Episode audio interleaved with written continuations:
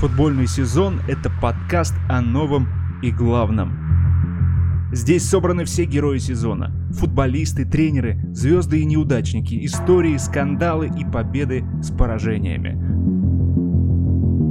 Слушай футбол вместе с нами.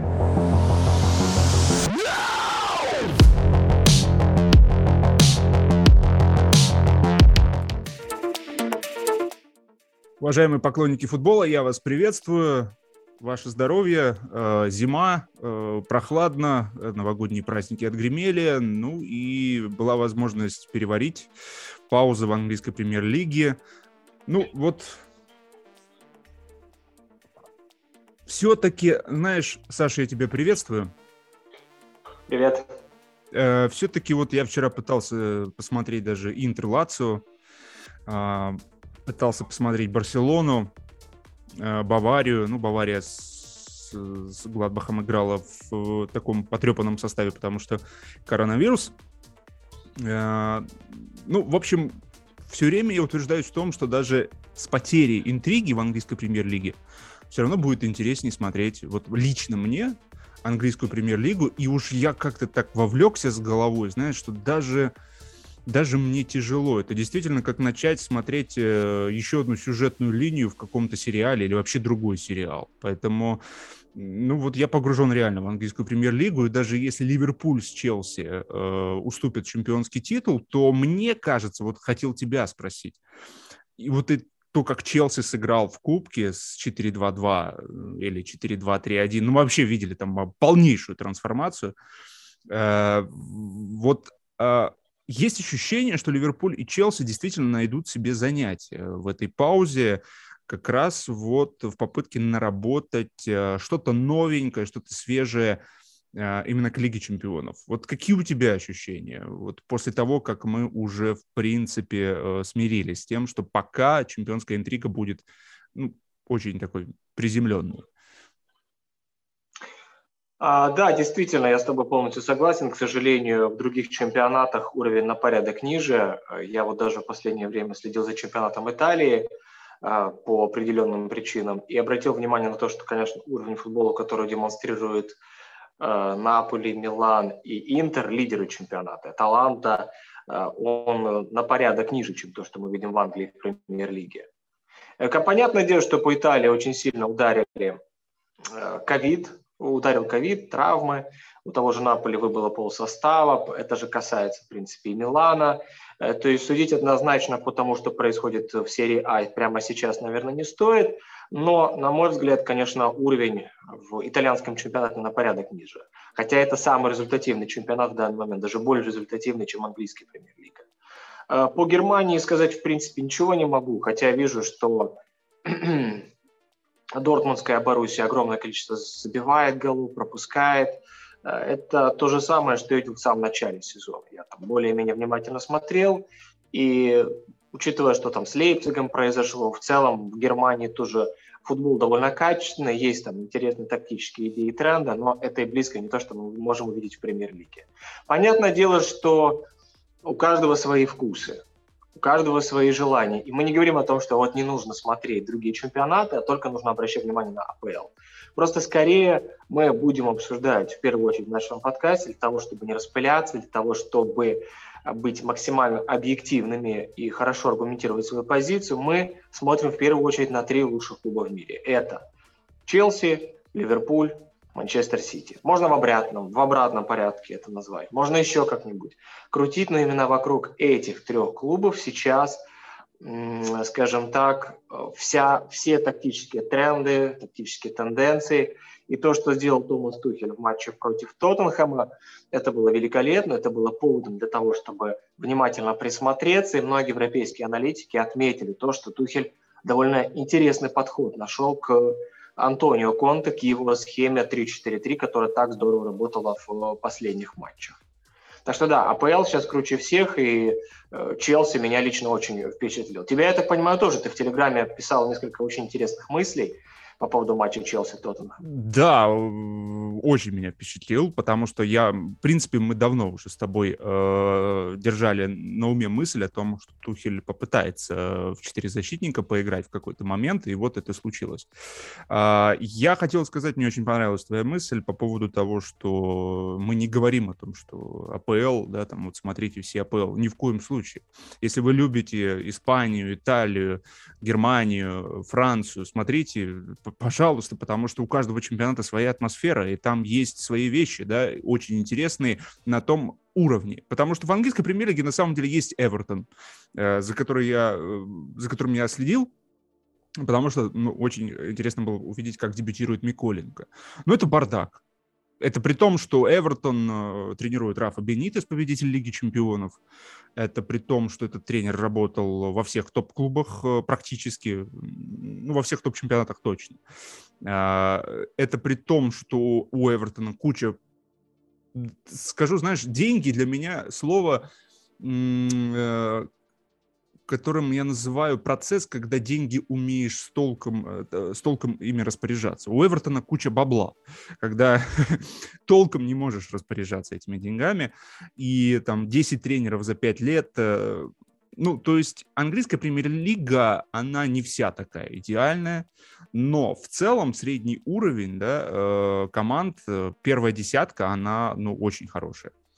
Поэтому мы сосредоточились в нашем подкасте в этом сезоне на английской премьер-лиге в силу еще того, что, э, ну, по моему мнению, я так понимаю, и Сашиному мнению, ну, вот эти три гиганта, они реально задают новую планку в футболе. Абсолютно новую планку. Это реально самые, наверное, совершенные машины, которые были в современном футболе, именно если учитывать еще и качество исполнителей, которые внутри этих команд.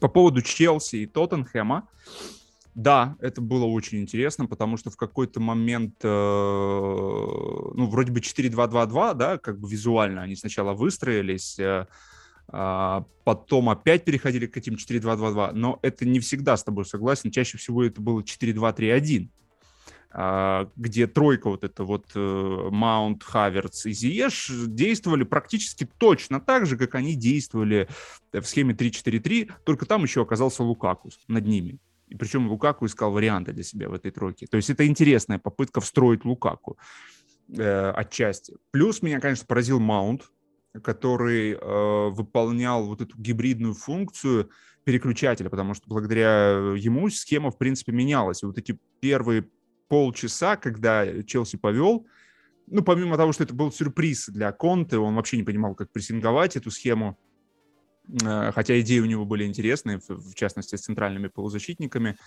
как их прикрывать, но вот как, как, как дальше, вот перед этим, как действовать, было сложно. Э, так вот, э, вот эта вот активная трансформация этой схемы 4-2-2-2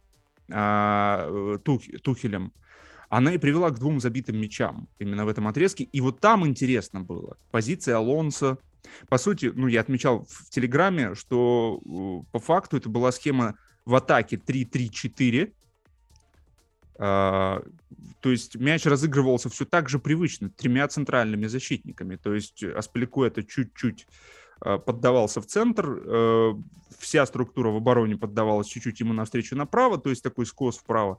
То есть привычная схема розыгрыша в три, э, в три защитника, а Алонсо поднимался как можно выше. А над ними бегали э, два полузащитника, ну и иногда Маунт опускался и давал ширину. А, то есть и в обороне, то есть мы видели, что Зиеш сильно опускался по Догерти, как ты отмечал в своем видео на своем канале. А, и по сути, опять же, мы переходили к схеме 5-3-2, э, довольно привычной для Тухеля. То есть как бы были изменения, и при этом их не было, этих изменений. Потом, когда команда уже повела, успокоилась, э, второй тайм, понятное дело, нужно было сделать э, выводы Конте – там уже э, команда играла больше 4-2-3-1, как я понял. Э, и эпизодически выходила на 4-2-2-2. То есть и вот здесь, и даже 4-3-3 было. Вот в какой-то момент я видел, что Маунт опускался, ну, потому что 4-2-3-1, они очень легко трансформируются и в 4-4-2, и в 4-3-3. Э, и вот Маунт, он, конечно, меня удивил в этом плане. Насколько он стал ключевым игроком – насколько по нему все реагировали. И э, мне кажется, Маунт, э, ну, если он продолжит в таком темпе, то может претендовать даже на игрока сезона, потому что вот сейчас это Бернарду Сильва для меня. Э, потому что именно он выполняет вот эту вот роль, когда он переключает схемы, переключатель, да. Сейчас вот Маунта увидел, и это очень интересно. Теперь хочу твое мнение услышать. Я, в принципе, посмотрел твое видео на твоем канале, и вот теперь, может быть, я знаю, как через время еще осознается то, что ты увидел. Да, Максим, а, действительно, после того, как я сделал то видео, я а, некоторых аналитиков еще почитал в Твиттере, и я понял, что, скорее всего, сейчас а, становятся правы те, кто считает, что схема постепенно уходит на задний план в футболе. Понятное дело, что э, схемы играют важную роль, футболисты все равно должны так или иначе располагаться в, по вертикальным линиям, по горизонтальным линиям, от этого никуда не денешься. Это структура игры. Но в то же время есть распространенная точка зрения, она в свое время, года два-три назад, была высказана на сайте statsbomb.com. Э, и эта точка зрения предполагает, что команда размещается за матч в огромном количестве разных схем. То есть, например, в начале атаки. Вот ты сказал о том, что Челси очень часто размещался по схеме 3-2 в начале, да, возле своей штрафной площадки, когда разыгрывали мяч. Но также мы видели схему 4-1. То есть это на фланге, Алонсо в низкой позиции слева, два центральных защитника, плюс Жоржиньо опускается к ним. Это довольно интересно, и действительно, даже в первой фазе атаки Челси располагался по-разному, и уже невозможно определить какую-то одну схему. Более того, команда, когда доставляла мяч в среднюю треть поля, там тоже схема менялась. И финальные трети э, схема вообще невозможно определить. Я вот, наверное, к этой точке зрения склоняюсь. То есть сейчас мы постепенно приходим к тому, что в футболе нужно очень внимательно следить за тактическими трендами, чтобы в итоге не остаться в дураках. Потому что э, схемы реально теряют свою актуальность постепенно. Мы о них очень часто много говорим, и сегодня сто процентов будем говорить, я об этом говорю на своем канале в том числе.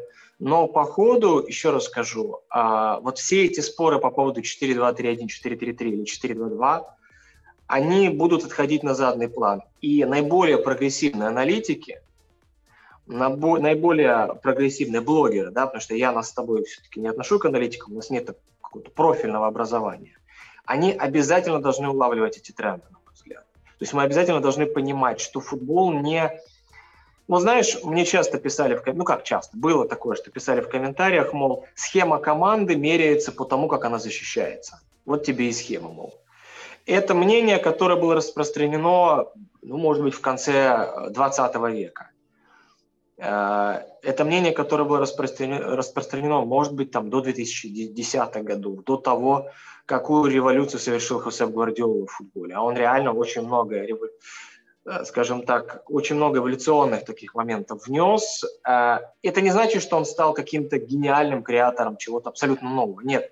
Он скорее набрал очень много идей Марселу Бьелсе, Гросса, Фабиан, по-моему, Гросс, это немецкий тренер, который мало кому известен, но он, оказывается, произвел свою революцию в немецком футболе, а, в контрпрессинге и прессинге, об этом Рангник рассказывал. Много других тренеров, которые там в Португалии есть, которые неизвестны широкой общественности, но которые так или иначе имели какие-то оригинальные идеи. Гвардиола их использовал, и уже в начале 2010-х годов оказалось, что схемы определенной – если она и есть, а, то уж точно ее нужно не мерить по тому, как команда защищается. Вот, вот э, это, это непреложный факт. Конечно, остаются, например, в российской премьер-лиге, в украинской премьер-лиге, не знаю, даже в Англии, наверное. Команды, которые, вот как они защищаются, да, схема 5-3-2, также они атакуют по схеме 5-3-2. Но это крайне редкое исключение. Честно, в премьер-лиге я такого не могу вспомнить, в английской. Может быть, в российской или в украинской такое есть. Схемы, особенно учитывая изменение позиций фулбеков, схемы теряют свою актуальность. И поэтому сейчас, наверное, мы можем говорить о том, где располагался Маунт, где располагался Лукаку в атаке, э, где был Алонсо, а его позиция трансформировалась очень много раз. Майкл Кокс, в частности, ему такой тоже вопрос задали на Атлетике. Там у них конференция очень классно. Простые болельщики могут задавать вопросы.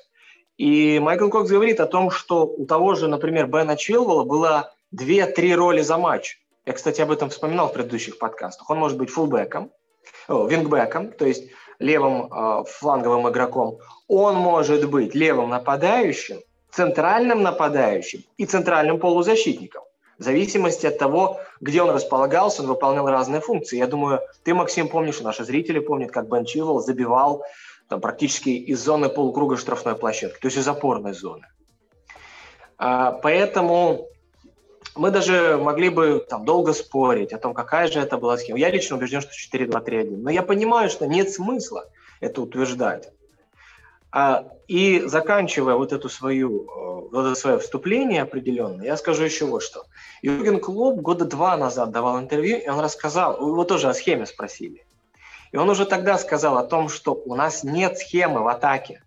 Да, у нас, конечно, имеется определенная расположение, структура для того, чтобы при потере мяча его вернуть. И мы знаем, что самые классные европейские клубы, Ливерпуль, Челси и Манчестер Сити, Бавария, у них есть структура 3-2 или 2-3 на своей половине, то есть пятерка игроков остаются в центре, перекрывая возможность для контратак сопернику. Это понятно. Но как двигается вот эта верхняя пятерка или шестерка футболистов? Да, это может быть схема там 2-2-6, но неважно. Самое главное, что какое-то количество людей остается в центре для погашения контратак, а остальные закрывают штрафную площадку. И сам Клоп говорит, что он улыбнулся, так типа, мол, эти журналисты, ну такие же блогеры, как мы, которые там пытаются что-то глубоко анализировать, я там свои там... У меня видео, посвященное Тоттенхэму, получилось на 24 минуты. Я потом просто удивился, а о чем же я рассказывал 24 минуты.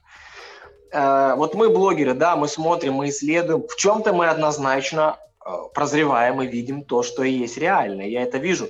И твои слова, Максим, я встречаю топовых аналитиков и у реально тренеров. То, что ты раньше говорил, да, и свое что-то могу встретить. И даже то, что нам пишут зрители в комментариях, это так или иначе встречается.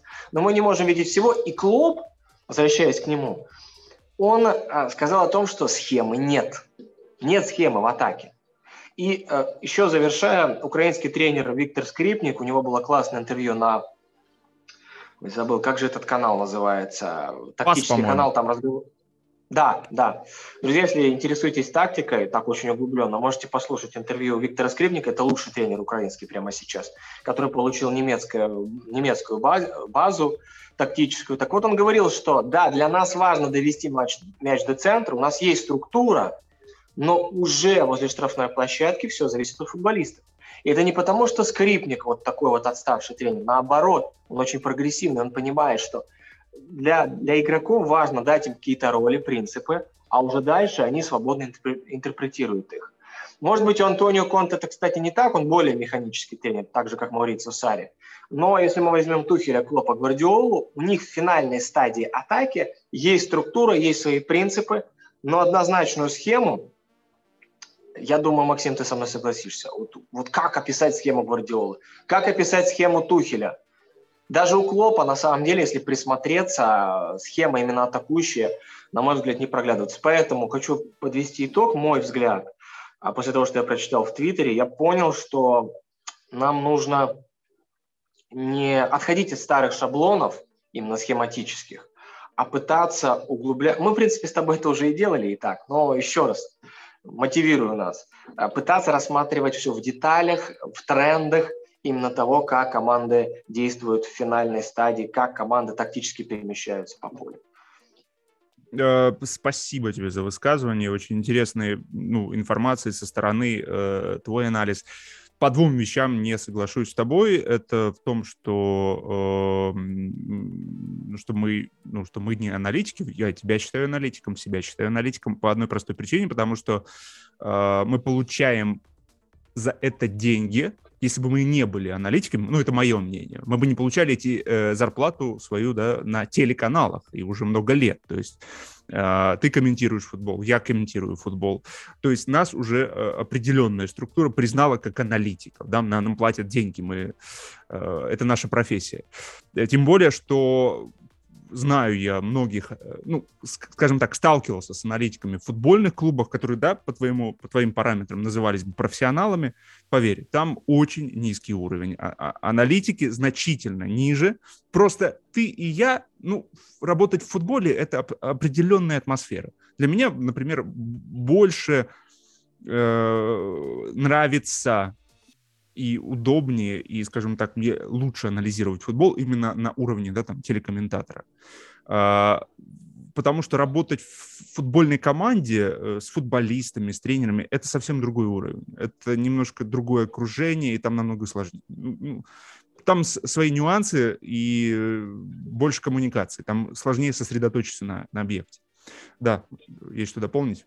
Ну, Максим, я все-таки тебя поддержу. Я почему сказал о том, что не хочу себя называть аналитиком, потому что некоторые ребята в комментариях сразу начинают цепляться, называть э, нас псевдоаналитиками, ну и так, и так далее. Я просто как бы забираю это ружье у них, говорю, что я блогер в таком случае для вас. А в целом, конечно, я согласен, я слышал неоднократно и некоторых тренеров даже, которые на телевидении выступали, бывших футболистов. Ну вот э, им явно не хватает современного продвинутого анализа. Это, во-первых. Во-вторых, в современном интернете, если знать определенный ресурс, или если просто быть внимательным человеком, следить за топовыми командами внимательно, можно получить намного больше знаний, чем их получали, чем их получают даже в программе ПАС. Я вот слышал, читал некоторых вот выпускников программы ПАС, объясним, это в Украине есть такая, такая организация, которая готовит будущих скаутов и аналитиков для клубов. Я знакомился с некоторыми материалами, и я убежден в том, что там чего-то такого особенного и сверхъестественного, что нам недоступно с тобой, нет. Хотя, признаю, вот буквально догоночку скажу, что я встречался когда-то с главным скау... одним из главных скаутов «Шахтера», так получилось, Донецкого, и вот там действительно были знания очень сильный, очень мощный, потому что он общался с аналитиками из других европейских клубов. И, конечно, до такого уровня, наверное, в каком-то смысле я не способен да, дотянуть прямо сейчас, потому что у нас нет знаний внутренних процессов. А те люди, которые работают на самом высоком уровне, они общаясь друг с другом, они делясь какими-то самыми последними тенденциями, они и зная, что внутри, потому что мы можем думать, гадать, но те, кто находится рядом с Тухелем, скаутом, например, да, и общаясь со скаутами, предположим, Шахтера, они так или иначе обладают той информацией, которую мы не можем получить. Но, мы, но в то же время мы можем получить очень много информации благодаря интернету, благодаря тому, что сейчас огромное количество инсайдов, и многие футбольные блогеры в итоге превратились в аналитиков топ-уровня. Все, все, это мое дополнение. Э, знаешь, э, по, по, по, э, один очень близкий человек э, недавно мне сказал про, рассказывал про пророков э, библейские времена, и э, там существовало такое понятие еще, как есть пророк, а есть лжепророк. И вот э, Иисус, по-моему, говорил о том, что судите э, по плодам их. Э, то есть понять... Дело в том, что футбольная аналитика — это на самом деле, и я об этом уже много говорю, такая сфера, которой можно манипулировать легко, запросто. Вы можете прийти и посмотреть мнение твердо звучащее, э, аргументированное, подкрепленное скринами, э, даже виртуальной реальностью. А, но это не факт, что это есть правда. И как разобраться, я не могу вам сказать, как разобраться, кто говорит правду, а кто говорит неправду. Ждите, смотрите, терпите, э, надолгую следите за своими специалистами, и вот только через время вы поймете по плодам, да, вот э, поймете, э, что в вас оседает, э, что говорит аналитик и что вас оседает, чьи мысли вы больше запоминаете, и чьи мысли вам больше помогают внедряться в игру, и, и интерес к игре больше растет. Вот только через время вы поймете, что есть для вас футбольное. Потому что, еще раз говорю, футбольная аналитика — это что-то новое сейчас, э, масштабное, и ей очень легко манипулировать. Там очень много обманывать можно, очень. Поэтому только через время, только терпение. И вторая вещь, с которой э, не могу согласиться, но я так понимаю, это вот ты сейчас в процессе таком, да, э, своем, и ты э, больше мне донес, рассказал о том, какие существуют разговоры по поводу схем. Я, ты знаешь, я больше склоняюсь к тому, что схемы наоборот начинают играть все большую и большую роль, просто они начинают усложняться. То есть раньше были схемы простые, сейчас они выходят на новый, на новый уровень, они начинают сегментироваться, они становятся более гибкими. Действительно, понять, какая схема в завершающей стадии, невозможно. Оно и не надо, на самом деле. Вот мое мнение. Я для себя, моя такая опора, что в завершающей стадии, когда уже команда с, у ворот, там уже это, скажем так, остался один штрих. Нужно смотреть на схему, как она готовит попадание в решающую стадию. Вот для меня это схема. То есть, и, конечно же, в обороне. Э, я вот общался с тренером, эм, вот забыл какой, Истеклол, азербайджанская команда. Или азербайджанская, таджи, таджикская команда, таджикский чемпион, украинский тренер, э, и в рамках нашего подкаста, и он рассказывал о том, что даже у них есть на уровне понимание, э, где мы выходим от штрафной, какая схема, потом в средней э, стадии какая схема, и в завершающей стадии по какой схеме, и как мы обороняемся с мячом и без мяча. Понятное дело, что большая часть команд проводит время без мяча вообще все думают, что футбол это игра в мяч. Но на самом деле футбол, э, в моем понимании, это все-таки игра без мяча в большей степени. Тот, кто лучше проделывает э, работу без мяча, тот, кто терпеливее, тот э, потом лучше реализовывает свои возможности с мячом. Потому что вот есть, существует статистика, посчитали, что э, в среднем каждый футболист за 90 минут матча владеет мячом, ну, где-то в среднем, кто-то больше, кто-то меньше. Две минуты. 90 минут и две минуты. Все, две минуты у него есть за весь матч. Что делать 88 минут? Думать. И вот такие тренеры, как Тухель, Клоп и пусть Клоп и отрицает там какую-то э, схематичность, э, э, и Пеп, они заставляют думать футболистов без мяча. Потому что раньше этого не было. Сейчас схемы стали сложнее. Раньше мы были свидетелями, по моему мнению, более индивидуального футбола когда тренеры ставили тренировочный процесс, ставили схему определенную, да, кто какие места занимает, а дальше уже импровизация, как они взаимодействуют, как они сменяются, как они разыгрывают тройки, четверки, двойки, это стенки, это уже их э, ума дело, да. Сейчас уже тренер пытается больше вмешиваться. И вот даже в матче Челси-Тоттенхэм, по моему мнению, что делал Тухель? То есть у него был план изначально, то есть удивить, во-первых, своей схемой, он понимал, что Конте какое-то время будет тратить на то, чтобы адаптироваться, понять, что происходит. И мы увидели два быстрых мяча. И он активно трансформировал свою схему в этот момент, а потом он ее стабилизировал. Потому что он понимал, что невозможно играть э, в эту схему постоянно. То есть мы видим э, то, о чем мы говорили еще в прошлом сезоне. Большее влияние тренера. Он становится 12-м игроком.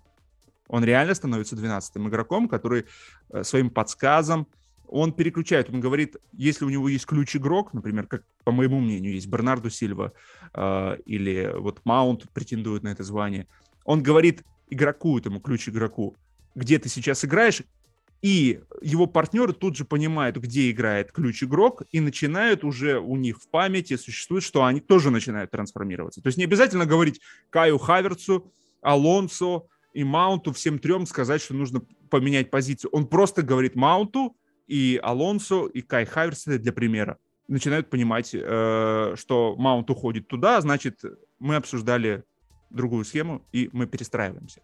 То есть мое мнение, что схемы все-таки усложняются. Усложняются, и в этом чудо нынешнего современного футбола. Если есть что сказать, с удовольствием послушаю. Да, да, Максим, я все-таки, твоя точка зрения тоже выглядит очень даже хорошо аргументированной, и действительно, с этим сложно поспорить, потому что даже по ходу э, первого тайма было заметно то, что э, Конта готовился все-таки под определенную схему. Да, как бы мы ни говорили о том, что схемы, схемы размываются и так далее, он готовился именно под схему соперника 3-4-3. Потому что для Конта важно было персонально прессинговать, чтобы у каждого игрока был свой опекаемый футболист, чтобы персональные ориентировки да, по всему полю были все, и ситуация один в один. И, конечно, Конта рассчитывал на то, что его команда сможет с этим справиться и интенсивно перекусить соперника. Но Тухель, какой бы это ни была схема, но это было, это действительно было 4-2-3-1 или 4-4-2, и это сработало. это теоретически даже просто сработало.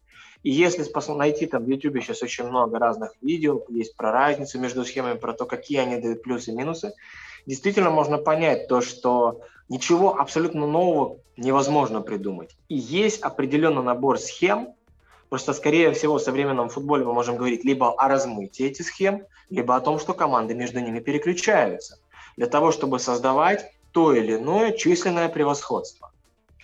И если в первом тайме было очевидно, заметно, что Хаверс, Маунт и Зиеш создают 3 в 2, на мой взгляд, это так, если совсем упростить, 3 в 2 против Хойберга и Скипа, то во втором тайме Конте сразу меняет Дохерти, выпускает на Домбеле, Тоттенхэм перестраивается на 4-2-3-1 схему. Да, это не просто было вот замена и все хаотичное и уже Тоттенхэму удается хорошо персонально прессинговать. Понятное дело, что фанаты Челси мне там написали в комментариях, что ничего не изменилось во втором тайме, что Челси доминировал, цифры это подтверждают, но я вам скажу, что одно дело, когда ты создаешь моменты в быстрых переходах, в быстрых атаках, совсем другое дело, как в первом тайме, когда у Челси было подавляющее на позиционное превосходство. Другое дело, что команда не смогла его конвертировать в моменты, но тем не менее, именно с точки зрения розыгрыша мяча и позиционных атак, э, мне кажется, у Челси было супер э, преимущество. И то, что команда не допускала моментов на свои ворота, во втором тайме она их допустила. Там тоже некоторые мне написали в комментариях, что моментов, мол, у Тоттенхэма не было. Но слушайте, если внимательно присмотреться, мы увидим, что то, у Тоттенхэма просто на Домбеле отвратительно играл, у него постоянно были потери. А потенциально у Тоттенхэма несколько раз была ситуация 4 в 4, и даже 5 в 4. Просто они не смогли это воплотить в жизнь. То есть смена схемы у Конта, она сыграла очень важную роль. И что еще важно, мне кажется, действительно схема усложняется, и скорее всего, то, что мы видим у Гвардиолы, он под каждого соперника подстраивает схематично команду. Да, есть и определенная доля креатива, о чем говорит клуб. Наверное, так, попытаемся золотую середину найти. Есть определенная доля экспромта, но при этом все равно остается определенная схема. У Ливерпуля, например, в последней линии всегда должно быть 5 человек, редко больше. Только против аутсайдеров или когда Ливерпуль проигрывает, там 6 человек. Но это линия, и, и, и там есть а, определенное количество футболистов. Просто сейчас мы не можем сказать, что команда однозначно играла вот по конкретной схеме. Хотя Опять же, в случае с Тоттенхэмом, 4, Тоттенхэмом переход на 4-2-3-1 в фазе обороны, да и в атаке, в принципе, это позволило создать, например, превосходство 3 в 2 против, эм, против Сауля и Жоржини во втором тайме. Тоже тактика, схема, схема. И это играет... К чему я хочу сказать еще? Вот последнее по этой теме. Скорее всего, Тухель понимает теперь, после этого матча, и, возможно, будет это использовать. Что, для, что к схеме Челси 3-4-3 уже все привыкли, адаптировались. И поэтому по ходу матча, у него так было в Пари Сен-Жермен, кстати, об этом здорово писал Никита Васюхин в свое время. Поэтому по ходу матча у Челси будут гибриды, переключения в зависимости от того, как, вот, да, Зиеш опускался вниз, Схема 5-3-2 великолепно работала против Тоттенхэма. Великолепно. Но в атаке это бы не сработало. Поэтому была схема 4-2-3-1. Ну, там 4-2-2-2. Э, И вот это великолепно. То есть Тухель, понимая, что нужно в атаке, он одну схему использует. Что нужно в обороне, он использует другую схему. Что нужно в центре поля при розыгрыше мяча, при развитии атак, он использует еще одну схему. И это, конечно, это впечатляет.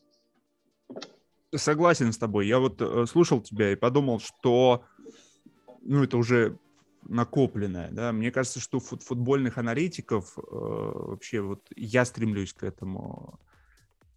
Вот если я смотрю на футбол с точки зрения того, что схемы усложняются, да, то я понимаю, что мне нужно больше сомневаться. И таким образом, когда я заявляю, я больше чаще использую слова «мне кажется», я подумал, я думаю. То есть я предполагаю. И вот многим аналитикам, вот то, что я слушаю, и часто вот не хватает, они прям утверждают, что вот так оно было и все. Вот э, тут же у меня сразу э, идет отторжение. Потом через время я там, я хоть и редко их смотрю, но мне нужно анализировать, да, проверять э, то, что, как я вижу и э, как видят другие, чтобы ну, проверять вообще просто. А, и в какой-то степени, если я вижу какую-то другую точку зрения, я тогда начинаю мысленно аргументировать свою, да, какой-то диалог мысленный начинается. Э, так что вот э, футбольная аналитика действительно, то есть это вещь сложная, и потому что сам футбол стал сложнее. Потому что вот то, о чем говорит Клоп, я понимаю, что, скорее всего, он немного лукавит, как это часто тренеры на самом деле делают. А, потому что его импровизация, которую он говорит, она на самом деле очень-то подготовленная. То есть схема подготавливает момент к импровизации. Ну, во-первых, потому что, как говорил э, Пеп, у Клопа есть Мане и Салах, тех э, исполнителей, которые способны к импровизации, которых нет ни у Челси, ни у Пепа. То есть это действительно, то есть это исходя из... Очень многие схемы зависят и идеи у тренера зависят от того, какой у него ресурс, то есть какой у него футболист. То есть тут еще вот тут все время это адаптация идет под игрока, то есть как он любит играть, какие у него сильные стороны. Вот у Ливерпуля больше импровизации, могу точно сказать, потому что у них есть индивидуально очень сильные футболисты, как Салах и Мане. В остальном это схема. Э, ну, в общем, так вот, э, слушай, да. Да, я бы еще хотел добавить, э, продолжая то, что ты говоришь, Максим, по поводу аналитиков. Мне кажется, что самая классная фишка – это просто слушать того или иного блогера и потом присматриваться к тому на футбольном поле, так или это действительно в следующих матчах. Например, один из известных блогеров критиковал Вирджила Ван Дейка, и я решил присмотреться к его действиям. Внимательно, например, я там, слава богу, смотрю каждый матч Ливерпуля, мне это очень нравится. И я обратил внимание на то, что Ван Дейк играет очень хорошо. И вот та критика, она была беспочвенной. То есть Сейчас, на мой взгляд, болельщики постепенно начинают меняться. Во-первых, отсеиваются все те, кто уходит в компьютерные игры, то есть отсеиваются те, для кого футбол – это не более чем легкое хобби. Остаются в основном те, кто любит футбол, любит свою команду. Да, это может быть Ливерпуль, Челси, Сити или еще кто-нибудь. И вот эти болельщики, они уже выше уровня простых комментаторов, скажем так. Комментаторов, которые могут рассказывать новости или грузить, грузить информацией. Уже болельщик, э, такой серьезный болельщик, любящий свою команду, он знает больше в любом случае, чем этот комментатор. Он все это читал, Хорошо, следующий этап для комментатора, потому что вот э, это был, на мой взгляд, э, хороший анализ происходящего на поле. То есть аналитика, глубокая тактика, и болельщики постепенно к этому уровню приближаются. Они понимают, что да, вот сейчас, например, возьмем там Андрей Колесник, или вот там Максим Верховых, Александр Еременко, футбольник, вот они что-то сказали, наговорили, да, я это могу просто проверить, присмотревшись к э, игре Челси, например. Да? Челси играл с Ливерпулем, на рассказывали, предположим, Колесник рассказал то-то, я хочу это перепроверить, действительно ли Челси так способен играть, есть определенные ли перестановки и смена ролей. Если это есть, потрясающе. Значит, например, Андрей Колесник – это прекрасный блогер, я его смотрю дальше. Но если происходит определенное, вот ты смотришь, э, слушаешь блогера, смотришь на поле, слушаешь блогера, и ты понимаешь, что он говорит не то, что он говорит что-то совершенно не связанное с Или ты, например, болельщик, посмотрел матч, Ливерпуль, не знаю, Уотфорд, ты видел одно, ты внимательно смотрел, ты присматривался к деталям, потому что ты кайфуешь от этого. А блогер потом начинаешь говорить что-то совсем другое. Для меня лично, вот у меня так часто такие ситуации, я сразу этих блогеров отсекаю, я не хочу их слушать, потому что они э, говорят не то, что я видел, и я уверен, что я внимательно смотрел, я уверен, что вот я видел то-то и то-то, а он мне рассказывает о совсем другой, других вещах, которые, может быть, были на поле, но только фрагментарно. Например, я всю картину матча охватываю, а этот блогер охватывает только какие-то определенные, ну, скриншот, так называемый, да, и по скриншотам он выстраивает свой анализ. Или он городит какую-то суперсложную конструкцию тактические с этими всеми продвинутыми э, аналитическими данными. Вот, вот мне кажется, это критерий. И что я заметил? Во время перерыва матча Челси-Тоттенхэм в нашем телеграм-канале, я надеюсь, что это будет традицией, было общение об этом матче. И один из наших подписчиков, Александр, его имя, фамилию, честно говоря, забыл, он настолько точно описал то, что было на футбольном поле, не являясь аналитиком. И это что мне говорит? О том, что постепенно болельщики будут подходить на тот уровень, когда чтобы их удивить, комментатору, например, или реальному аналитику, который посвящает все свое рабочее время, ему нужно будет настолько погрузиться глубоко в игру, настолько хорошо понимать принципы игры, да, чтобы быть, чтобы быть интересным для э, болельщика, чтобы быть интересным для современного фаната. Потому что интернет, опять же, даже дает в разжеванном виде э, фанатам, болельщикам очень много, э, очень многим такую вот хорошую информацию, качество. Они сами могут уже анализировать многое. И для меня, еще раз скажу, как для комментатора и как для блогера и аналитика, пусть уж будет так, э, это хороший такой пинок. Пинок в хорошем смысле под зад, чтобы больше читать, больше интересоваться, еще внимательнее следить, для того, чтобы люди заходили, приходили, слушали нас, им было интересно. Потому что постепенно, я еще раз скажу, я вижу, что болельщики все лучше и лучше понимают процессы игры, даже сложные тактические конструкции они определяют.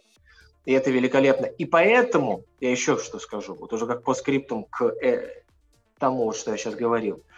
Поэтому блогеры, которые несут ерунду, а таких много, которые говорят от фонаря, посмотрел, на скриншотил, рассказал. И даже не уму... и, или, или блогеры, которые пытаются хватить все, начиная от чемпионата России и заканчивая чемпионатом Португалии.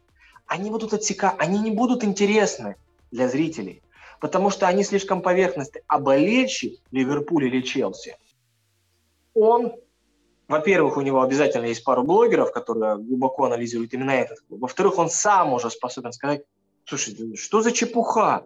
Там Вадим Лукломский, или там Андрей Колесник, или Александр Ильин. Что за чепуха? Я видел игру, я знаю, что было, а ты мне тут сейчас с три короба наплел. Поэтому давай, я тебя смотреть не буду, а я лучше посмотрю вот того другого парня, например, Максима Верхового. Вот он говорит по делу. Мне кажется, что какие-то такие тенденции я лично просмотрю. Ну ладно, это вот, да, я готов переход к другой теме. Не, ну вообще тема, конечно, очень важная и актуальная. Мне, я рад, что мы ее задели и так им э, симпровизировали, да, вот в этом подкасте, пока у нас появилась эта пауза кубковая среди э, героев, и они нас подтолкнули к этой теме. Э, потому что это действительно очень важный момент. Потому что, смотри, э, то есть происходит, э, как я понимаю, детализация а любая детализация сопровождается усложнением.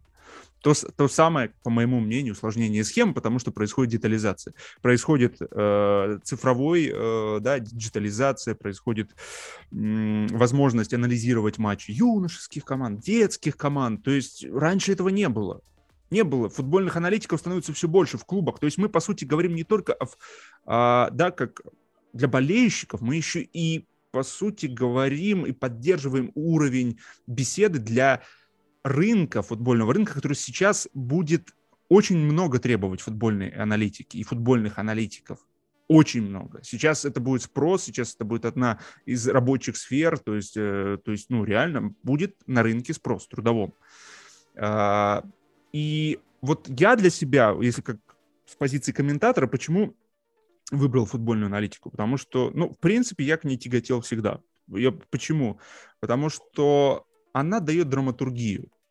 То есть, замечая какие-то детали, ты можешь, ты, тебе не нужно рассказывать а, какие-то новости футбольные. Ты больше вовлекаешь историю какую-то.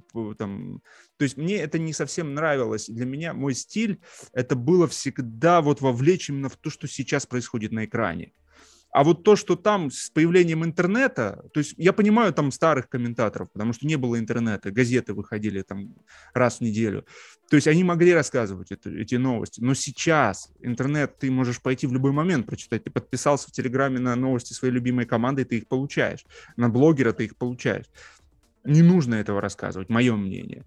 Поэтому я больше пытаюсь погрузиться и увидеть, что происходит. Я могу ошибаться. Я уверен, что я много раз ошибаюсь. Там, комментируя чемпионат Литвы, я могу много раз ошибаться, потому что нет тех камер, э, нет тех повторов, э, нет той картинки, высота поля ниже. То есть, а когда ты ниже, это вообще другой уровень. Э, с высока все-таки легче разбираться. Но создавать какое-то полотно, э, какие-то понимать, что сейчас происходит благодаря аналитике, где получается схему держать, где не получается схему держать, где она работает, а где она упирается, да. То есть это создает определенные возможности для того, чтобы зацепить внимание э, болельщика, но не ради того, чтобы зацепить это внимание, а реально рассказать, зафиксировать что сейчас происходит где сложность. Потому что каждую минуту матча что-то происходит. Каждую минуту. Каждая э, соперник, каждая команда сталкивается с какими-то трудностями. И на самом деле их там столько, этих событий, этих конфликтов, что все увязать очень сложно. Но хотя бы часть какую-то рассказать очень хочется. И тогда э, зритель... Я к этому стремлюсь. И помню, что очень активно это начал делать, когда вот уже на поверхность перешел. После паузы в 2013 году чемпионат России комментировал, и меня началось это со Слуцкого, а, с его изоляцией, как он играл, то есть мне это интересно было. В общем, если есть тебе что добавить, да, единственное, что еще скажу, я убежден в том, что именно за таким комментарием будущее, хотя, может быть, это и не так, все-таки остается много болельщиков, для которых самое главное, чтобы комментатор именно развлекал, рассказывая новости и так далее и тому подобное, но почему-то у меня есть ощущение, мы об этом говорили в одном из подкастов, что все-таки те комментаторы, которые способны проанализировать, они будут доминировать. Э, это, во-первых. Во-вторых, Украинские тренеры, российские тренеры, насколько я знаю, еще аналитиков не используют в своих клубах, в большинстве своем. Есть исключения, например, тот же Слуцкий у него есть, а тот же Никита Васюхин, который раньше был блогером. Есть еще какие-то примеры, тот же «Зенит», у него целый отдел аналитический. Правда, говорят, что его услугами не очень пользуются, но это уже отдельная тема. Так вот, а, но остаются клубы, у которых то ли денег не хватает, то ли еще что-то не хватает, э, где тренер – это и аналитик, это и, я не знаю, и менеджер, и все, и тот же, кто занимается тренировочным процессом. Поэтому не стоит удивляться, что украинские и российские клубы вылетают так рано из Еврокубков. Не стоит. Один тренер сейчас, это вот, я не помню, как звали тренера московского «Спартака», который выигрывал, а, Романцев, выигрывал там и титулы, и все, и один из, по-моему, так фамилия. Ну ладно, это не так важно, российские болельщики не поймут. А, и Алексей Зинин в своей классной книге, а, такой вот инсайдерской про футбол, всем советую прочитать. Она простым языком написана, но позволяет на футбол иначе посмотреть. Так вот, Зинин писал о том, что трень Романцеву приходилось огромное количество времени уделять на просмотр видеоматериалов, на подготовку, потому что аналитиков как таких не было, я так понимаю. Были скауты, это все ясно, были помощники но ему самому приходилось очень большой объем работы делать, осматривать. Понятное дело, что современные тренеры тоже сами смотрят много, но в то же время у них есть целые аналитические отделы, которые а, анализируют происходящее по сопернику, которые приносят уже готовые отчеты. Вот чем, например, Жозе Мауриньо прославился. А, он, ну, по-моему, Ку... не Куману, а Вангалу. Он же Вангалу очень детализированные отчеты приносил. Чем прославился, прославился Андрей Виллашбос? Он, он Жозе Мауриню приносил детальные отчеты. То есть я веду к тому, что прогресс украинских и российских клубов возможен только тогда, когда появятся аналитики, когда появится серьезное в том числе изучение, и я согласен с тобой, что это на рынке постепенно будет, наверное, затребовано, если наши клубы действительно хотят добиваться каких-то успехов, а не проигрывать на евроарене э, всяким там, не знаю, середнякам, аутсайдерам чемпионата, чемпионатов Бельгии или еще кого-нибудь. Ну вот, мне кажется, как раз прекрасная нота для того, чтобы перейти э, к еще одному нашему персонажу, за которым мы давно не следили. Э, дали время ему, скажем так, немножко встать на ножки. Ну и плюс э, из-за коронавируса Манчестер Юнайтед пострадал. И вот э, плавно переходя из аналитики, вот в принципе, еще раз хочется сказать о том, что футбольная аналитика — это не что-то новое. Тут же Лобановский, ты Рома, да, Романцев говорил, ну, многие использовали. А, но то, что сейчас мы переживаем, когда у нас есть смартфоны, когда у нас есть интернет, когда у нас есть э, повторы матча, когда у нас есть возможность реально следить за игроками и за тактиками там, на юношеском уровне, э, это совсем другой уровень футбольной аналитики. Она сейчас переживает бум, но этот бум он очень опасен. То есть, например, рангник, в моем понимании, я уже давно говорил, это супераналитик. Он э, вот теорию футбола знает от А до Я, я уверен в этом. Это человек просто ходячая энциклопедия. Поэтому он и классный менеджер. Он выстраивал классные э, клубы, классные проекты. Он приходил, он что-то подсказывал как теоретик. Но как практик, как практик он не добился ничего с футбольными клубами, как, как тренер не как менеджер, не как управленец, а как тренер. То есть в офисе он король, но в раздевалке И об этом мы говорили, когда он приходил в Манчестер Юнайтед. И вот здесь у нас, Саша, тоже есть, кстати, э, разные взгляды. То есть я, например, был и остаюсь уверен, что Карик более-менее стабилизировал игру. Э, и, в принципе, при нем команда лучше выглядела. Но я не знаю, прав я или нет. Время только покажет. Может, вернется Карик, и тогда мы увидим. Может, потому что это могло быть ситуативным, потому что он уже понимал, что на его место готовится, и он, человек, когда он что-то понимает и прогнозирует, он, на нем нет вот этого домоклого веча ответственности, и он может выдать максимум. Может быть, если бы ему сказали, слышишь, Майкл, тут такая ситуация, уходит Сульшер, и ты до конца чемпионата, и, возможно, станешь главным тренером. И тогда он бы вел себя и принимал другие абсолютно решения. А так у него было сколько, два или три матча, и он спокойно э, ими распорядился. Сейчас рангник. И вот эта схема 4-2-2-2, э, она должна была бы тоже трансформироваться, но я не вижу трансформации. Вот если э, говорить о том, что это все-таки была схема 4-2-2 у Тухеля, да, то в ней я видел, что у вот этой двойки посередине, Маунт Зиеш, которая помогала атакующим, э, нападающим сверху и помогала полузащитникам снизу, у них были разные задачи. То есть Зиеш, мы уже говорили, да, он э, играл больше такой позиции вингера и плюс отступал в оборону в схему в, в 5 защитников простая задача, понятная задача для Зиеши, и он себя чувствовал в ней как рыба в воде. У Маунта была другая задача. Он должен был отступать к центральным полузащитникам, давать ширину эпизодически. То есть разные задачи были у, у этой двойки.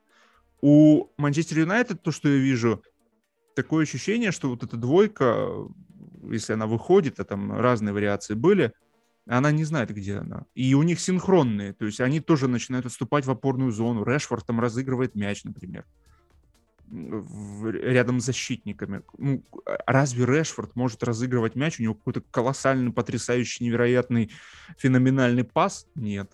Его, у него другие сильные стороны. И вот Рангник, э, мы предрекали, что все-таки с уходом Сульшем ничего не поменяется.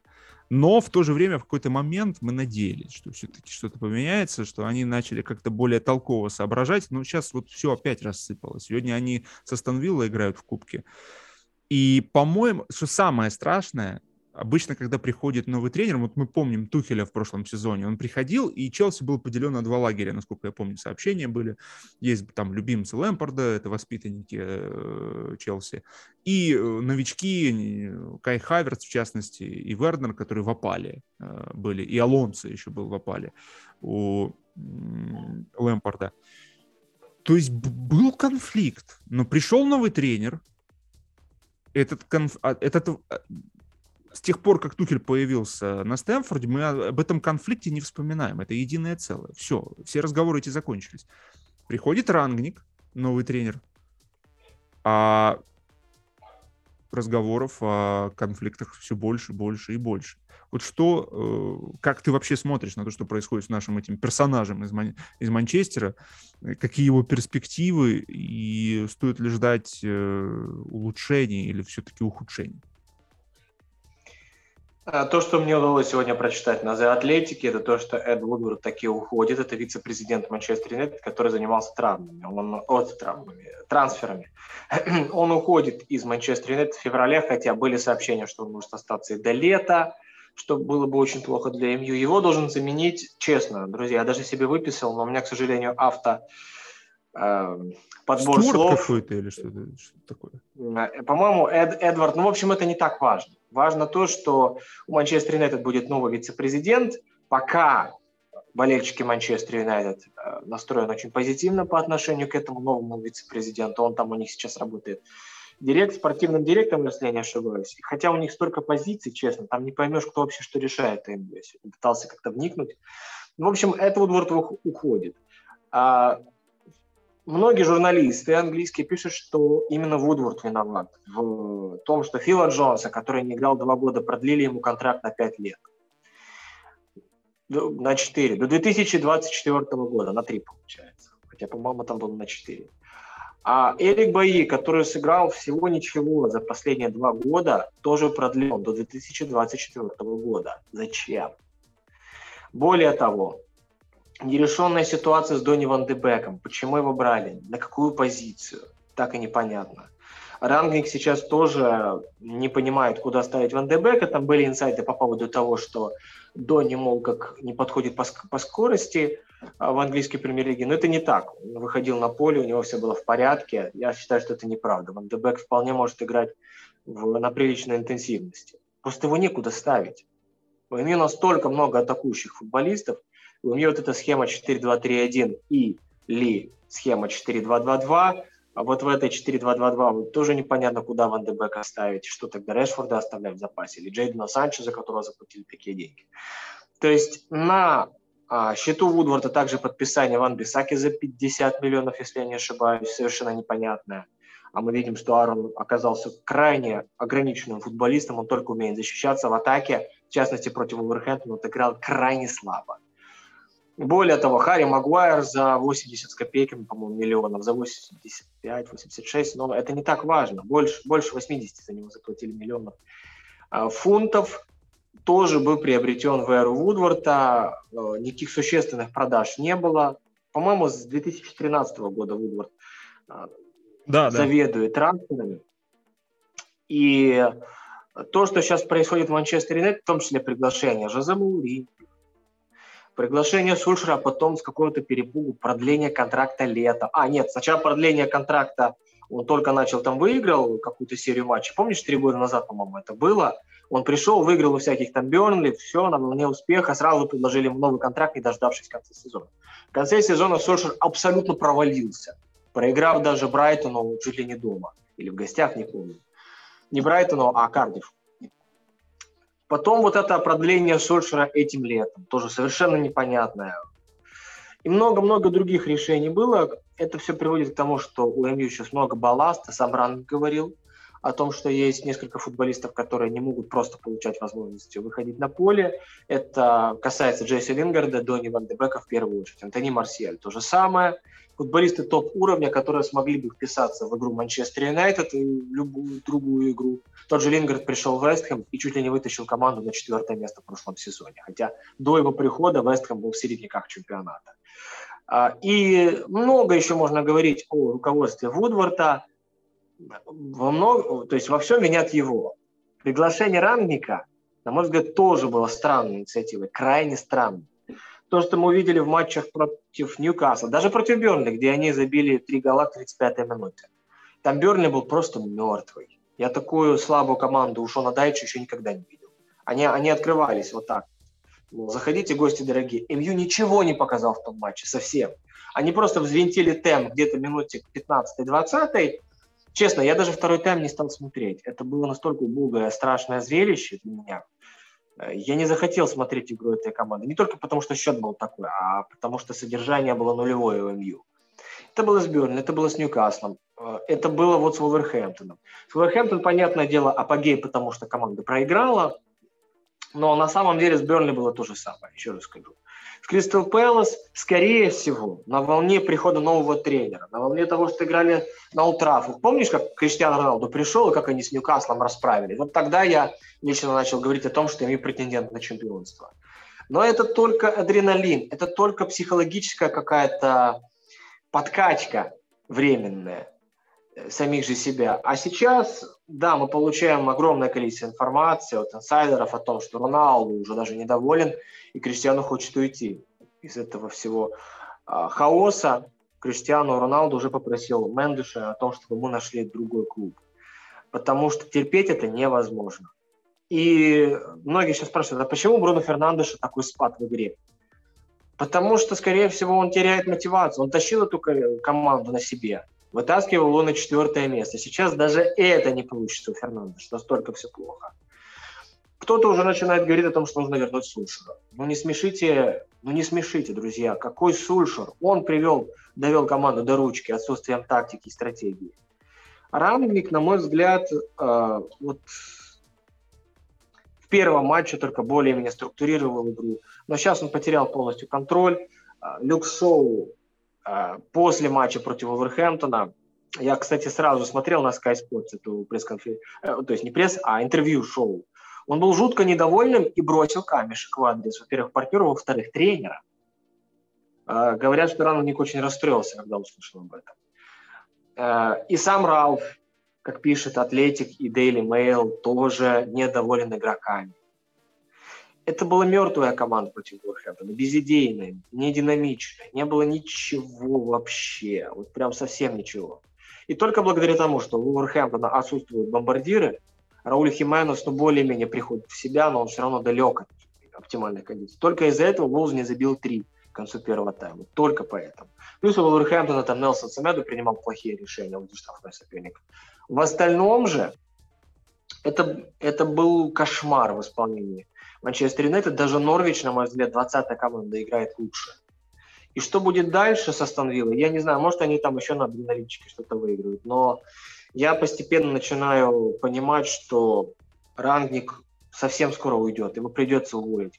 Когда команда начнет серийно проигрывать 3, 4, 5 поражений подряд, я подозреваю, что Ралф даже до конца сезона не протренирует эту команду. Это вот э, мой взгляд. Виноват в первую очередь Вудворд, так же, как и все остальные, что он не один же принимал решение. Наверняка был и спортивный директор, и там президент, и все вот там владельцы, они, они все вместе принимали очень неграмотное решение. Оставля... Ну, ну, вдумайтесь только в это. Фил Джонс. От, да, он хорошо сыграл матч против Уверхэмптона, он был лучшим игроком МЮ. Фил Джонс два года не играл лучший игрок Манчестер Юнайтед в матч. Это как? Это вообще как? Это не потому, что он был супер, потому что партнеры рядом с ним были... Ну, там еще Варан классная игра, кстати, Дехея спасал. Но остальные были просто ужасны, поэтому Фил Джонс так выделялся, много перехватов совершил. Но вдуматься только, два года человек не играл из-за тяжелейшей травмы, ему контракт предложили до, 2000, до конца 2024. Ну, в 2025 он будет искать новый клуб. А Криса Смолинга продляли не так давно. Смолинга, который только в Роме может играть. И там же тоже было продление. Но нашелся Мауриньо, который купил Криса Смолинга. Тут МЮ, конечно, повезло. То есть э, бардак абсолютно в руководстве. Пригласили непонятно кого, рангник и близко не тренер. И понятное дело, что теперь Роналду недоволен, и вообще в команде футболисты потихоньку теряют мотивацию. Я думаю, они, они захотят уходить. Не только те, кто уже планирует Лингертон, а даже Люк Шоу, понимая, что он сейчас на пике своей карьеры, Бруно Фернандеш, Криштиану Роналду. Я думаю, что в ближайшее время даже эти ребята задумаются об уходе из Манчестер Юнайтед. Однозначно, потому что вот реально ситуация очень страшная. И э, пугающее, да, в какой-то момент, еще расскажу, я очень надеялся, потому что симпатичная команда, очень хотелось получить какую-то вот перезарядку, надеялся я, что все получится, но все-таки возвращаюсь к своим первоначальным да, мыслям о том, что все будет плохо. Возвращаюсь, потому что, э, ну, меня вообще изначально как бы насторожило то, что Рангник, зная ну, теперь у меня уже есть вопросы, знали, знал ли он и понимал э, вообще, куда он попал.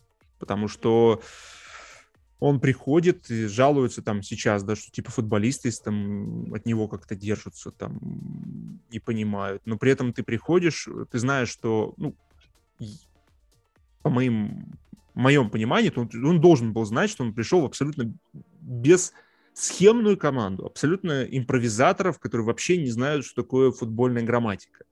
А, современного футбола. Но способны на нее. Мы увидели, как там, в какой-то степени Карик немножко им там что-то рассказал, насколько он это мог, и они хоть немножко перестали там выбрасываться, импровизировать на каждом шагу. А, и он тоже, кстати, ранник. То есть первый матч видно было, что вот появилось какое-то ну, понимание эпизода, появилось понимание дистанции но в целом все равно была деградация, потому что он приходит и начинает ставить абсолютно дикую схему 4-2-2-2. Она дикая для всего футбольного мира. Она не доказана нигде. Это зачем ты ставишь этой раздолбанной, простите за слово, команде, заставляешь этих э, людей, которые еле управлялись москвичом, заставляешь там какую-то а, знаешь, суперкар, который собран где-то у него там в Германии, в каком-то там, кем-то собран. То есть это не Феррари, это не Ламборгини, это там Рангник Моторс какой-то. Собрали этот суперкар, говорят, это суперкар, ездите на нем. Они не знают, куда он едет, э, где там коробка передач, э, как это все работает. Поставь им ту схему, в которой играл Сульшер. Вот мое мнение, мне так кажется. Пусть они вот в рамках тех позиций, к которым они привыкли, растут. Нет, Ральф... Или хотя бы Карик. Или да. хотя бы Карик, да. То есть, или хотя бы 3, вот 4-3, которые там в конце там пробовал Э, Сульшер почему-то отказался, хотя на самом деле не стоило отказываться. Там всего лишь одна ситуативная ошибка была, можно было развивать. Тот же Люк Шоу спокойно мог бы играть, мое мнение, третьим центральным защитником слева. Спокойно. Э, габариты ему позволяют. Э, то есть вот это вот меня пугает. Конечно же, пугает то, что он еще и торговал два года влияния на решение ну какие два года, Ральф, если сейчас тебя команда вообще не, не принимает, не воспринимает, ненавидит к концу сезона, явно будет ненавидеть уже, если не побьет. Как вы будете потом два года встречаться? Как ты будешь? Я не понимаю, честно. Какие может принимать решения этот человек, если он не справится со своей работой? Его тоже нужно увольнять. И получается, Манчестер Юнайтед еще и неустойку ему заплатит за то, что он э, два года не отработал. И, в общем, конечно, бардак. Бардак на основе, на почве величайшего клуба, который... Э, в общем, э, это называется вандализм. Мое мнение. Да, Саша? Да, мне лично нравится пример Арсенала, то, что они отдали все полномочия Микелю Артете по трансферам. Если бы МЮ, я допускаю, пригласил Ранника и пообещал ему двух-трехлетний контракт, ну, то есть в долгосрочной перспективе работать как тренер, а не как какой-то там... Что это значит советник? Вот скажи, мне всегда интересовало, например, кто такие советники президента? Ну, вообще президента страны. Эта позиция очень непонятная и странная, и говорят, что основой всех конфликтов является то, что Рангник пришел на полсезона. С его структурой, с его пониманием, принципами, какие полсезона – если вы уже приглашаете, например, как Артет, это значит на, на долгосрочную перспективу, чтобы сам Микель проводил трансферы, мы видим, к чему это привело. Он нашел тех людей, которые подходят его принципам, его философии. Так же, как это важно, например, для Гвардиола. Он провалился в первом сезоне в Англии в премьер-лиге, потом пригласили тех, кто ему нужен, и Манчестер Сити сразу выиграл чемпионат, уже там на второй сезон Гвардиолы. То же, то же самое здесь. Тогда уже нужно было пообещать хотя бы и следующий сезон, и дать ему возможность совершать трансфер.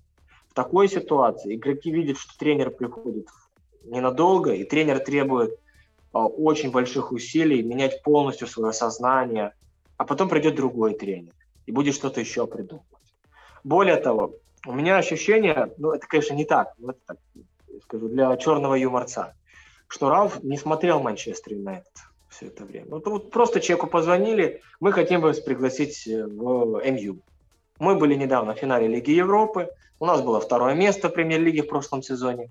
Э, мы хотим, у нас был хороший прессинг, но мы хотим его улучшить.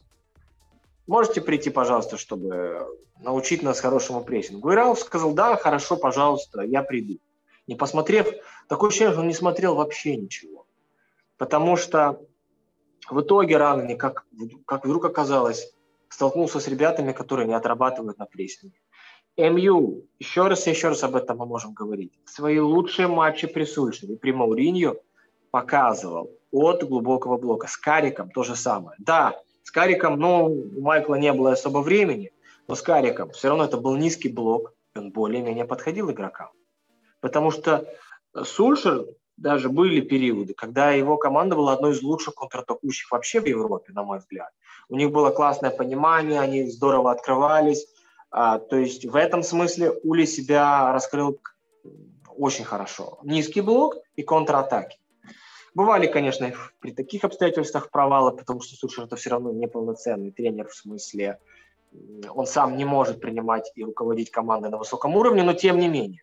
Этот МЮ – это грандиозная контратакующая команда, которая должна защищаться, наверное, все-таки низким блоком, в идеале. Хотя бы футболисты должны это пытаться делать там, в схеме 4-5-1. Но мы видим, что рангник приходит э, строить высокий блок, понимая, что нет ни одного футболиста, подходящего для такого стиля. Ни одного. Даже Фред и Мактомин это, в принципе, Ну, может быть, только они, ладно. Фред и Мактомин. Но мы видели, как Фред жутко проваливался в последних матчах. Что в итоге получается? МЮ пассивен. МЮ также разбит, играя в схеме 4-2-4, потому что никто из форвардов не отрабатывали. Даже Кавани. Кавани пешком ходил весь матч. Хотя он-то как раз-то и при Сульшере, и, по-моему, при Раннике он выходил, он классно отрабатывал в прессинге активно. Но в этом матче даже он пешком ходил. Остальные, ни Решфуд, ни Гринвуд не заинтересованы в возвращении назад. Поэтому, конечно, Матич, Мактоминой, Фред. Мактоминой грандиозно проваливаются из-за того, что разрыв фантастический.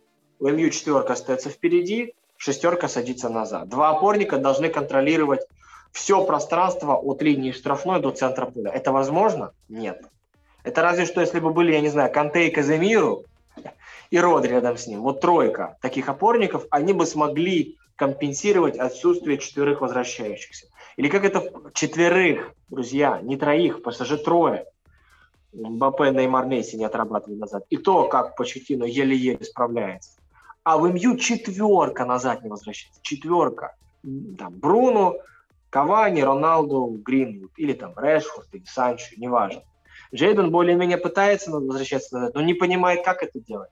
То есть там вообще ничего не было с Уолверхэмптоном. Я считаю, я убежден, это мой прогноз. Надеюсь, что он все-таки не сбудется. Что рангник сейчас командой упадет за десятое место, десятое-девятое будет, и Ралф отправят в отставку в лучшем случае в конце сезона, а даже, мне кажется, раньше, потому что команда была мертвой из Бернли и со всеми. Но единственное, что, Максим, отмечу, то, что писал, по-моему, Лукомский, ковид, ковид накрыл Манчестер. Может быть, это как-то что-то может объяснить.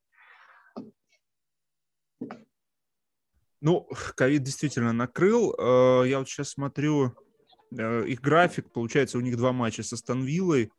Э, ну, в принципе, там ближайшие матчи довольно-таки приятные, да, там, там в середине февраля матч с Атлетико Мадрид, интересно, но в целом график такой благоволит э, к тому, чтобы встать на ноги. Либо же не встать, и мы увидим вообще, что Рангник не способен с этой командой совладать. Мое мнение, что, конечно, ну, все плохо, потому что вот все плохо почему? Потому что появляется каждый день все больше и больше новостей о каких-то конфликтах, о каких-то непониманиях, о желаниях уйти. Я не понял, почему Рангник начал ставить этого Элангу. Талантливый парень, классный парень, но ты вообще понимаешь, что ты приходишь в коллектив, в котором и так все плохо, там и так царит конфликтная ситуация между старичками и э, юниорами, да, талантливыми, Э, там сумасшедшая конкуренция в линии атаки с приходом Роналду. Э, Марсиаль, э, Решфорд, Гринвуд. Классные топ-футболисты, которым не находится времени поиграть. А ты приводишь еще и Лангу. Куда? Ты усугубляешь конфликт. Потом этот Фил Джонс, или как, я уже даже забыл, как его зовут, или Джон, Джон Фил, Фил Джонс, да, по-моему. То есть Э, выходит Матич, э, потом непонятная ситуация, он шарахается от пары Тельес до Лот к шоу Бисака. То есть он всем своим поведением показывает э, футболистам, что он уже не раз ошибся. Он уже не раз ошибся, и он как будто бы показывает команде, что он не замечает эти конфликты, он не пытается их уладить, он надеется, что это просто результаты уладят. Вот как сейчас он найдет идею, и результаты все сгладят, покажет, кто здесь босс. Меня пугает, э, я, кстати, предположу, вот сейчас просто в шутку прогноз. Майкла Карика вернут к марту. Попросят спасти ситуацию, потому что я знаю, что футболисты к нему очень уважительно относились. И меня пугает то, что по завершению этого сезона, все говорят там о Тенхаге, я боюсь, что Тенхаг настолько умный человек, который не зря долго работает в Аяксе, э, что он посмотрит на это и подумает, а зачем мне портить себе карьеру и нервы? У меня и так волос на голове не осталось. чтобы еще сейчас прийти в Манчестер Юнайтед. Я ж не рангник, который такой, о, с Манчестер Юнайтед, я тут в локомотиве сижу. Сейчас я в LinkedIn забью Chief эм, of Manchester United. Будет у меня в резюме. Потом продамся где-то подороже. То есть Тенхак, э, он, он, он игрой, ему цен, он дорожит игрой, он не статусом своим. Ему важны победы, ему важны результаты. А вот Рангник такое ощущение, что вот он за эти два года советником Манчестер дрался просто. Он просто за какой-то контракт дрался, за бренд какой-то, чтобы быть рядом. Вот, потому что и это все сопряжено с тем, что я вижу. То есть конфликты, то есть он реально не может уладить конфликты. Видно, что человек абсолютно не понимает психологию футболистов. Не понимает. Он может понимать, как бьелся, как гений, да, там, понимать систему прессинга, начитаться много книг, но на деле он приходит в раздевалку и на него смотрят просто, извините меня, на какого-то футбольного чиновника. Да, Саша? Да, Максим, и ты в самом начале сказал, и сейчас тоже, одно, один очень важный момент – это теоретика. Теоретик, не практик. Поэтому, вот, например, на Sports.ru вышла хорошая статья, если хотите, найдите.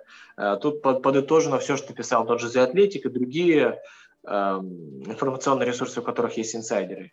И они сообщают о том, что игроки не понимают тренера. Он уже видеозанятия для них проводил. Он уже объяснил. Они не понимают, где, в каких позициях, ситуациях нужно располагаться.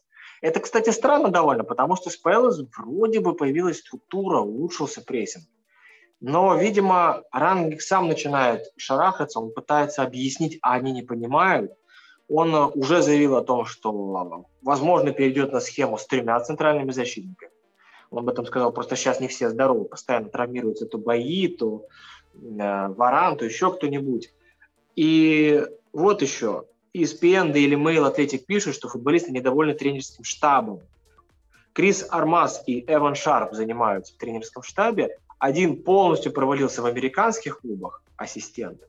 Его поувольняли из МЛС, увольняли разные клубы. А второй работал в Локомотиве ассистентом. То есть уровень Манчестер Юнайтед, Криштиану Роналду, Бруно Фернандеш, Люк Шоу и все остальные, и уровень Локомотива при всем уважении к этой команде. Ну, то есть это понятное дело, что Роналду и Бруно смотрят на этих ребят и понимают, что это не авторитеты, а ассистенты в современном футболе. Фергюсон докажет. Там, или еще кто, или Клоп. У него считается очень сильный ассистент. Или Гвардиола, э, ученик которого сейчас руководит Арсеналом. Ассистенты играют архиважную роль. И то, что ушел Майкл Карик, это тоже, кстати, негативно повлияло. Он действительно, судя по тому, что пишут, опять же, информационные ресурсы, он э, пользовался доверием, у него кое-что получилось. Не без везения, конечно, но он прошел Вильяреал, он а, смог там с Челси отобрать очки. Но он хотя бы понимал, что этим футболистам не нужно рассказывать про прессинг в принципе. Нужно сказать, если мяч в центре поля, отходим в низкий блок, схему 5-4-1. Если нет, поднимаемся, там, да, перестраиваемся и так, и так далее и тому подобное. Хотя еще вот мой скептицизм по поводу Карика, человек никогда не работал ни с кем.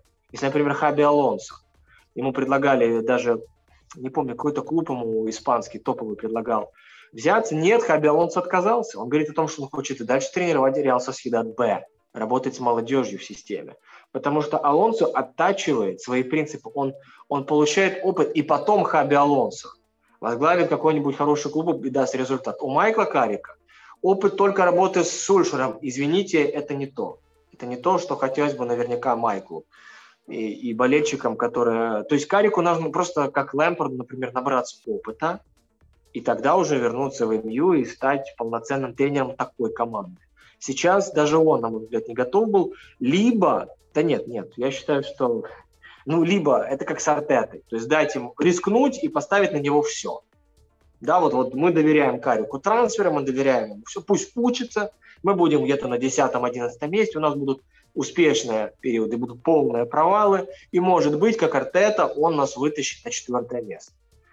То есть э, это был как вариант, но, но зачем?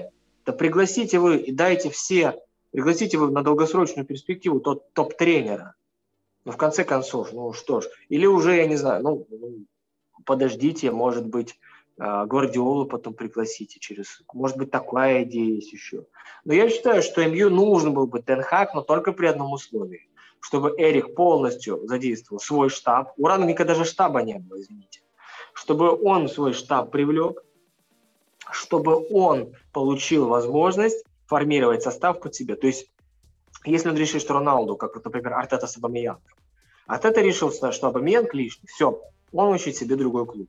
Если, например, для Тенхага э, станет понятно, что Роналду это лишняя часть, все, его продали. Или Брун, даже Бруно Фернандеш, если он вредит структуре, предположим, Тенхаг должен иметь право его убрать. На мой взгляд, это так. То есть только при таких обстоятельствах МЮ сейчас выбрался, выкарабкался. Я не сомневаюсь, что Тенхак смог бы дать результат, если бы его пригласили, еще раз скажу, со штабом и с возможностью решать все. Тогда бы и Роналду как шелковый начал работать. И он, кстати, в первых же матчах при Рангнике, в первых двух, он прессинговал. Роналду прессинговал. А потом уже понял, что с этим тренером э, сложно найти общий язык, потому что тренер летает в облаках немецких. Ну вот та самая, то есть э, они все в самом начале думали, что, что что-то поменяется, складывается такое ощущение. И каждый из них э, работал на максимуме. Кто, кто не мог, у кого сложность с прессингом, тот прессинговал как мог. Э, то есть, но потом они видят, что а как-то как-то все не работает. То есть проблема не только во мне. Как-то вообще все не работает. Как-то мы все время получаем мяч и доводим все дело до ошибки. То есть и момент за моментом, ситуация за ситуацией у футболиста это откладывается в памяти. И он уже в следующем матче, когда он выходит и начинает видеть, что опять начинается, все, весь матч можно уже отменять. Потому что он видит, что изначальные алгоритмы, которые воспроизводятся механизмом рангника, они дают ошибки постоянно. То есть футболисты в поле, они это чувствуют, они видят, они понимают уже, что я вот много общался с молодыми футболистами, они говорят, что в принципе в начале матча уже многое понятно. То есть будем мы играть сегодня, играем мы или не играем. И вот мне кажется, Юнайтед, они выходят, и они понимают, что вот ну все, не, не, не, не играем. Потому что вот так получилось, что Сальский, Сульшер, ну это был та человек-рубаха. То есть вот он со всеми на коротком на короткой ноге, то есть там, свой футболист, то есть он э, поддерживал эту атмосферу. Хорошая она, неплохая была, но на ней он выезжал. Это плохая. Для чемпионских амбиций это плохая. То есть э, в целом, если бы он боролся там за пятое место, это было нормально. Но, у, но с дешевле составом. А, когда тебе покупают такие приобретения, ты, понятное дело, должен бороться за чемпионство. А за чемпионство Сульшер не мог э, бороться. Но приходит вообще теоретик. То есть приход... вообще крайности просто. Это, я мне представляю сознание футболистов э, Юнайтед. Им просто разорвали мозг просто.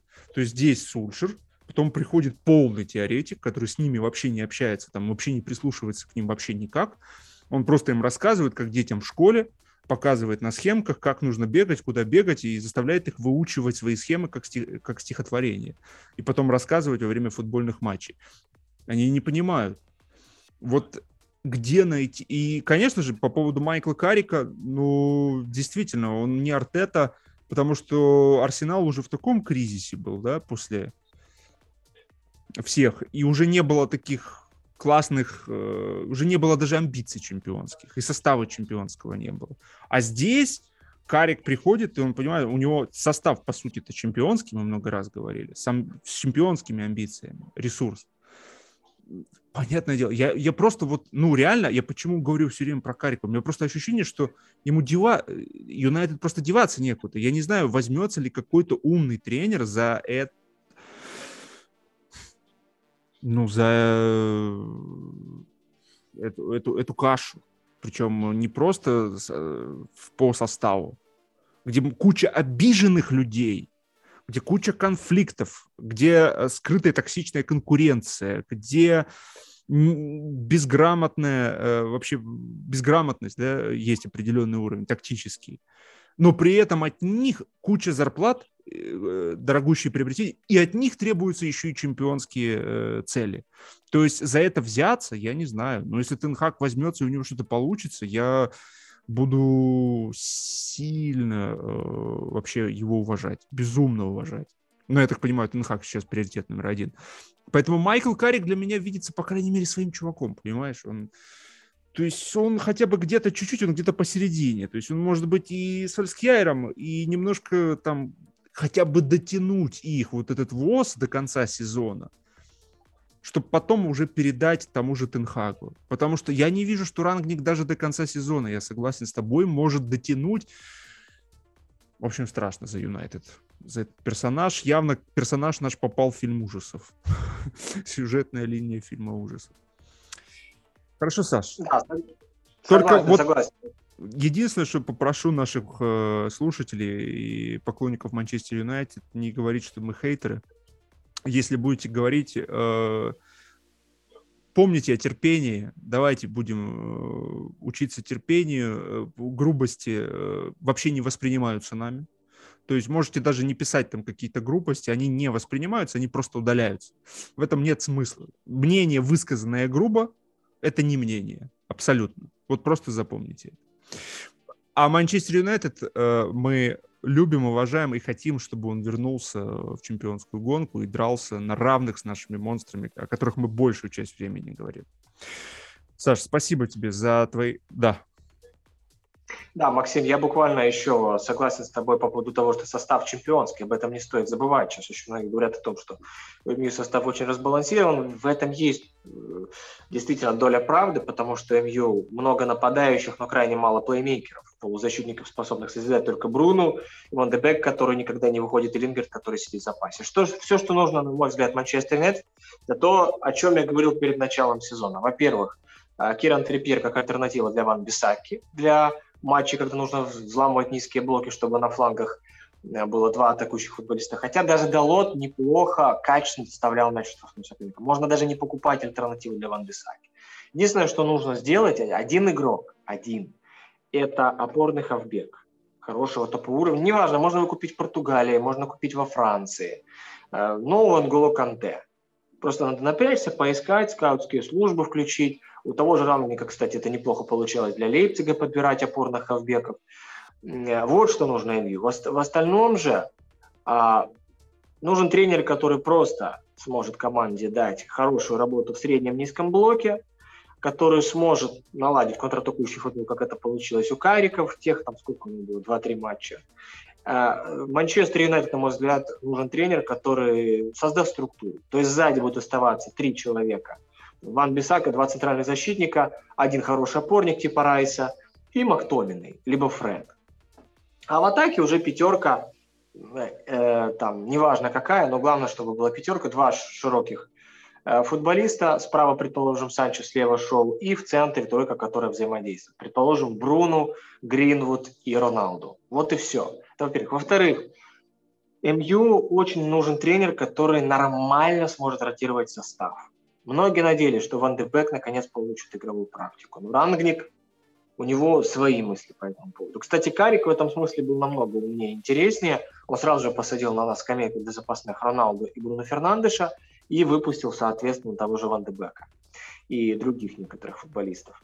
А Рангник же почему-то 37 или сколько там Роналду, 36 лет, выпустил в трех матчах за 8 дней в стартовом составе. То есть можно было бы, казалось бы, какую-то альтернативу поискать для Криштиана, того же Ван Дебека выставить. Но самое такое показательное, что я увидел, это выход вот этого Эланда, или как Эланга, Эланга. Эланга, да, выход в конце матча, Лингер, Ван де Бек остались в запасе. Вот это просто апофеоз всего. То есть два человека, которые реально могут сделать разницу, даже в самом плохом матче, то, что было у Сульшера. Они остаются, выходит Эланга, человек без... Ну, то есть он может быть талантливый, я его просто не видел никогда в игре. Но выходит человек без опыта, без опыта.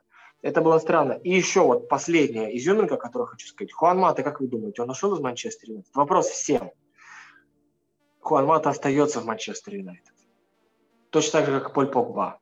Точно так же, как и многие другие персонажи, о которых мы уже даже забыли. Но самый вот хит для меня – это Хуан Мата, которого до сих пор никуда не отправили, не продали – и тот же The Athletic, например, сравнивает с Давидом Силой, который ушел из Мансити, сейчас с Реал Сосхедадом классный футбол, между прочим, показывает. Агуэру вовремя. Гвардиола как только почувствовал, что Серхио Куна нужно, он токсичен, все, ну, продали.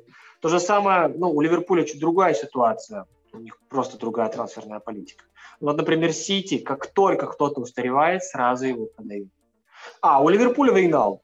Жоржей не попросил уйти, все, его отпустили без каких-либо вопросов. У Юнайтед даже Мата продолжает играть. Бои, которого давным-давно стоило продать. Вот вам и все, что можно сказать про Манчестер Юнайтед сейчас. И вот э, реально еще вот что еще, вот еще сделаю акцент. Меня пугает то, что Рангник только разжигает конфликты. Вот я вспомнил ситуацию о том, что вот с, этой, э, с этим Илангой, которую вспомнил, то есть у тебя и так там бешеная конкуренция, а ты выпускаешь еще одного молодого парня в, в линии атаки, да, да успокойся, его же раздавят эти монстры, ты ему хорошо не сделаешь. Э, этот Иланга больше в футбол не захочет играть, э, поиграя в своей команде.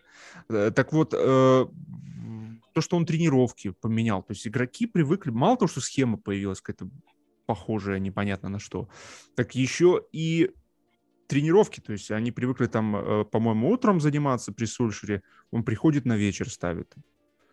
Э, и то есть он реально, он все делает, э, и последствия этого — это конфликты. То есть атмосфера рушится, рушится. Как, какие здесь могут быть идеи, тактические какие-то наработки, ничего не будет приживаться, если тебя не воспринимают игроки. Если ты для них враг, ты не, ну, не будет ничего. Они будут отторгать это все. В общем, очень печально, очень грустно. Э, верим в то, что Юнайтед, ну, этот сезон как-то доиграет, а в следующем сезоне встанет и покажет всю мощь своих бицепсов. Все, Саш, на этом машу тебе рукой. Э, сегодня у нас получился такой подкаст э, о Челси, немного Манчестер Юнайтед и много футбольной аналитики. Это была импровизация в нашем таком вот э, исполнении. Ну, а ждем, я с нетерпением жду. Как же там, я думаю, Гвардиола сам не знает, э, в, каком, в какой формации выйдет Челси да, на матч против них 15 числа. С нетерпением ждем и обязательно обсудим. Спасибо вам за внимание. Оставляйте свои комментарии, свои предположения, свои вопросы. Будем вместе разбираться в футбольной аналитике. Ну и подписывайтесь на наш э, телеграм-канал. Футбольный сезон, он так и называется. Все, Саша, спасибо. Счастливо. Пока. Пока. Футбольный сезон – это подкаст о новом и главном. Здесь собраны все герои сезона. Футболисты, тренеры, звезды и неудачники, истории, скандалы и победы с поражениями. Слушай футбол вместе с нами.